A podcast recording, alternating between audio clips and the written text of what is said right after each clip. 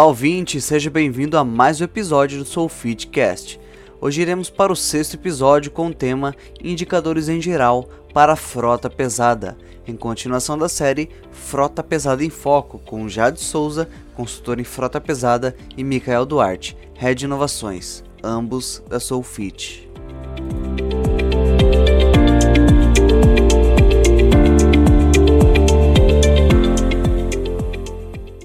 Gente fala de indicadores no geral, né? O Mikael ele, ele citou alguns pontos aí com relação à, à, parte de multas e indicadores no geral, tanto para frota leve quanto pesada. É, vamos começar aí pelo Mikael, falando um pouquinho da, da frota leve. O que, que você acha que seriam os pontos primordiais aí no dia a dia do gestor?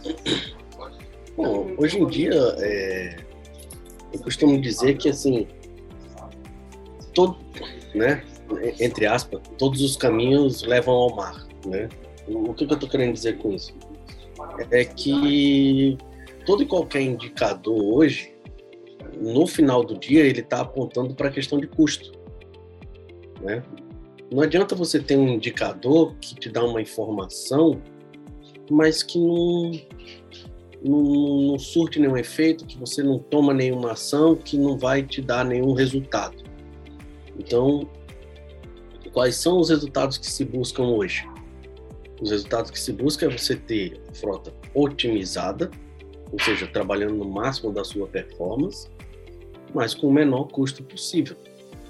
Então, é, quando eu tenho um indicador lá de qual é, o, é os veículos que eu tenho, qual seria o melhor veículo, não é só o fato de ser, por exemplo, ah, o que tem maior capacidade de carga, ou que tem melhor velocidade, ou que tem o menor consumo de combustível, né? não é só isso. É quanto eu consigo produzir com esse veículo para me gerar, quanto ele vai me gerar de renda versus quanto não, quanto ele vai me gerar de economia, né? Quanto eu vou, não vou ter que gastar com ele, por ele ser um veículo ideal, por ele ser o, o mais indicado, por ele estar sendo usado da maneira mais mais correta ou mais adequada possível. Então, em termos de indicadores hoje, todos eles, assim, eu não vou citar um indicador específico, né?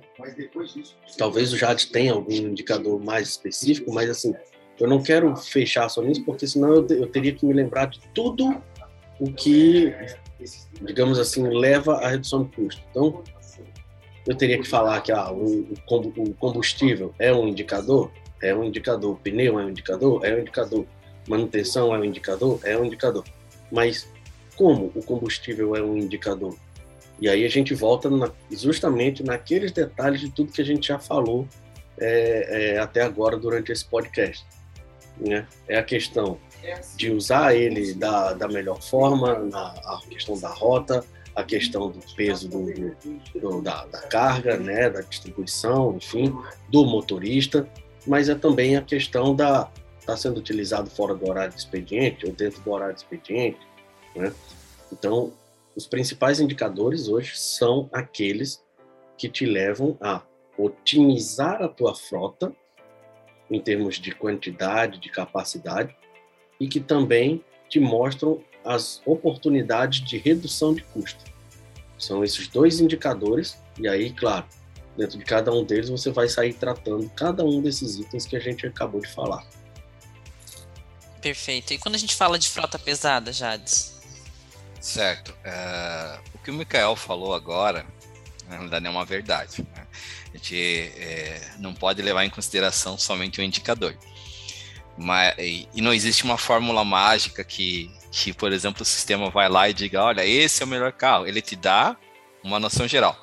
Mas o que, que o Sufit pode fazer com que você determine quais são os melhores carros, ou, ou quais os que têm uma, uma, uma, rentabilidade maior, um custo menor, e vice-versa. Né? Primeiro, a gente tem que ter a forma da avaliação dos veículos. Antes de dizer os indicadores, eu tenho que dizer o seguinte: se eu tenho uma frota variada dentro do Brasil, ou dentro da América do Sul, né, eu tenho que levar em consideração primeiro a, a região onde ele atua. Baseado nisso, eu pego o relatório. Dentro do relatório, eu consigo ver, pegar, é, vamos dizer assim, as margens que podem me mostrar que aquele carro realmente está tendo um desempenho excelente. Quais são eles? Por exemplo, na parte de abastecimento, eu tenho que ter um relatório de consumo médio do carro versus aquilo que ele faz versus aquilo que ele deveria fazer. E isso percentualmente eu vejo então quanto eu deixo de economizar, que é a economia potencial. Eu tenho que ter uma análise de custo por quilômetro rodado, que seria a distância dividida pelos seus custos. Isso em cada tópico, manutenção, abastecimento e no geral, e pneus também. Eu tenho que ter uh, um relatório de índice de troca de peça versus uh, tempo de vida útil versus garantia, para que eu consiga determinar qual o fluxo de troca de peças, qual que está tendo incidência em cima disso. Eu tenho que ter um relatório de análise de custo por quilômetro rodado com pneu, é, distância percorrida versus é, milímetros do suco do pneu, desgaste e projeções. Eu tenho que ter um relatório com controle de calibragem, controle de rodízio, para ver qual que é a incidência dessas trocas. Eu tenho que ter um relatório de um custo geral, onde eu tenho todo o custo do carro, mais o que eu paguei, quanto que ele vale, para ver se vale a pena trocar de carro. Isso eu venho falando muito em, em, outras situações que me perguntam: ah, qual que é, quando é o momento de trocar o carro? Ah, eu troco meu carro, meu caminhão a cada três anos, cinco anos, dez anos. Não existe essa, essa forma, a não ser que seja um contrato né, que está previsto que você tenha que trocar com uma, de, uma, determinada idade, mas se não existe esse tipo de coisa, não vai por essa que, ah, porque ele vou perder valor. Eu tenho que saber hoje qual que é o custo que ele está me tendo até hoje, qual o valor que ele, quando eu investir, para comparar com o valor que eu vou comprar um outro caminhão para ver se vale a pena ou não. Às vezes nem sempre o mais velho tem que ser trocado, né? Ele pode ficar mais tempo.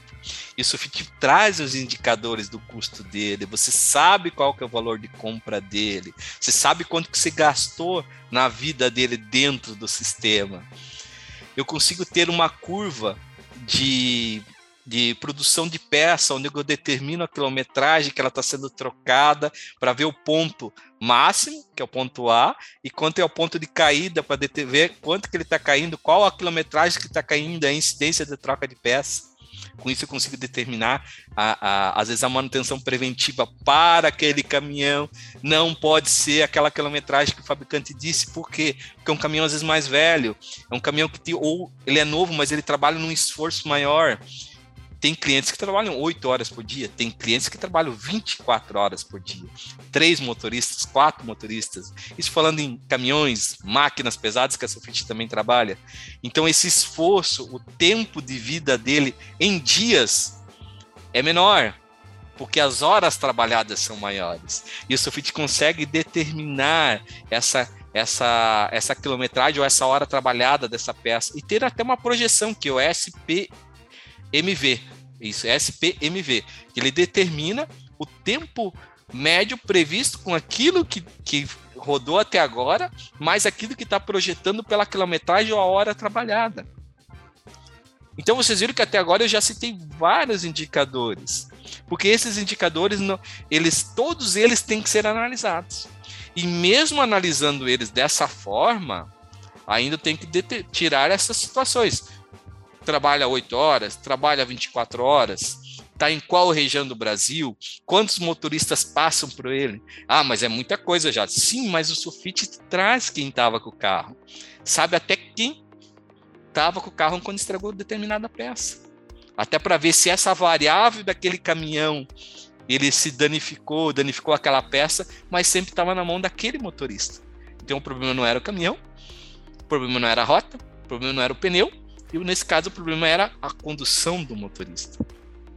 Então eu tenho que usar todos esses indicadores para fazer uma análise para determinar qual que é, é a, a, minha solução em questão de custos.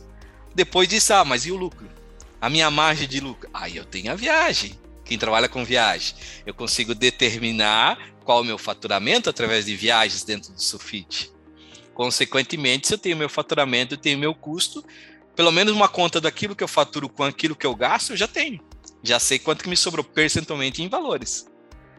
Ah, mas e por que, que um sobrou mais e um sobrou menos? Aí todos aqueles outros indicadores que eu citei até agora podem ser as suas ressalvas. Para daí você determinar. Então, ou seja, eu consigo hoje chegar próximo do ideal em questão de quanto eu gasto, quanto eu faturo, quais os índices dessas trocas e substituições, quais os custos, quais as suas elevações, quais os ranqueamentos para determinar uma melhor gestão de frota. Obviamente, o gestor sempre vai ser primordial nesse caso, mas ele analisando esses nossos indicadores que eu citei até agora, ele vai conseguir determinar a melhor ação da sua frota. Muito bom, sensacional, uma verdadeira aula de gestão de frotas para todo mundo que está ouvindo, né? É, eu gostaria de agradecer a presença do Jades pelo tempo participar desse podcast, foi muita informação de valor, muito conteúdo rico. Micael, também obrigada pela participação, tá? É, um abraço para vocês e nos vemos em breve aí novamente.